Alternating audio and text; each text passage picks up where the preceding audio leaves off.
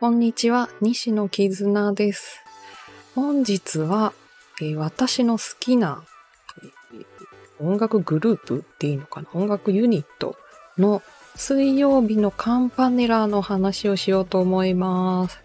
っていうのも、8月2日に新しいミュージックビデオが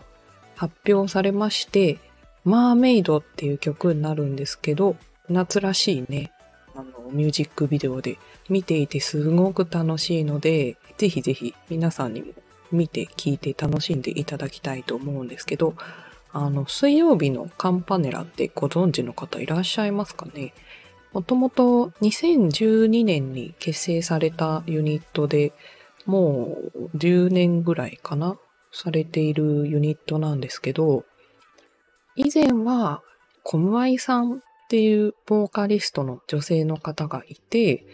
ずっとされてたんですけど、2021年に2代目のボーカルに代替わりしまして、今ミュージックビデオに出ているのは歌はちゃんっていうすごいポップな、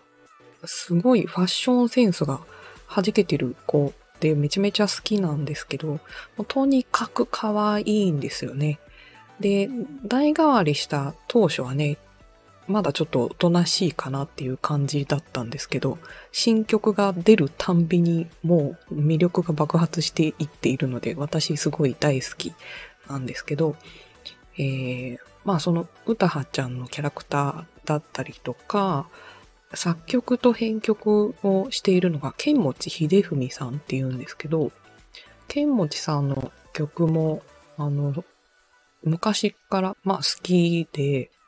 他の方の曲で言うと、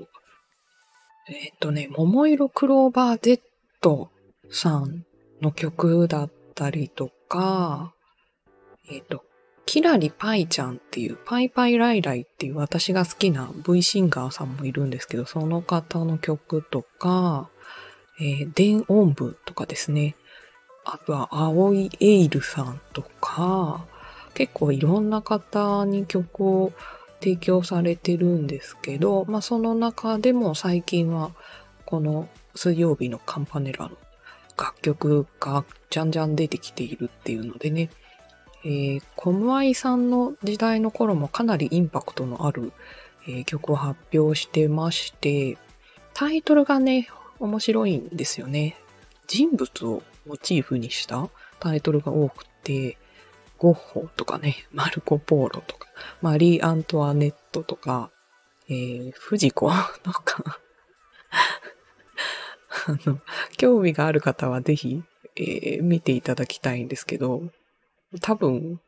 なんかネタ的に有名になったのは、桃太郎とかね、PV もかなりインパクトがあるアニメーションだったりするので、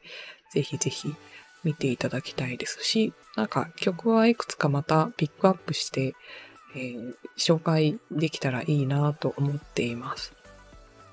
歌詞にね、特にいい意味があるかっていうと、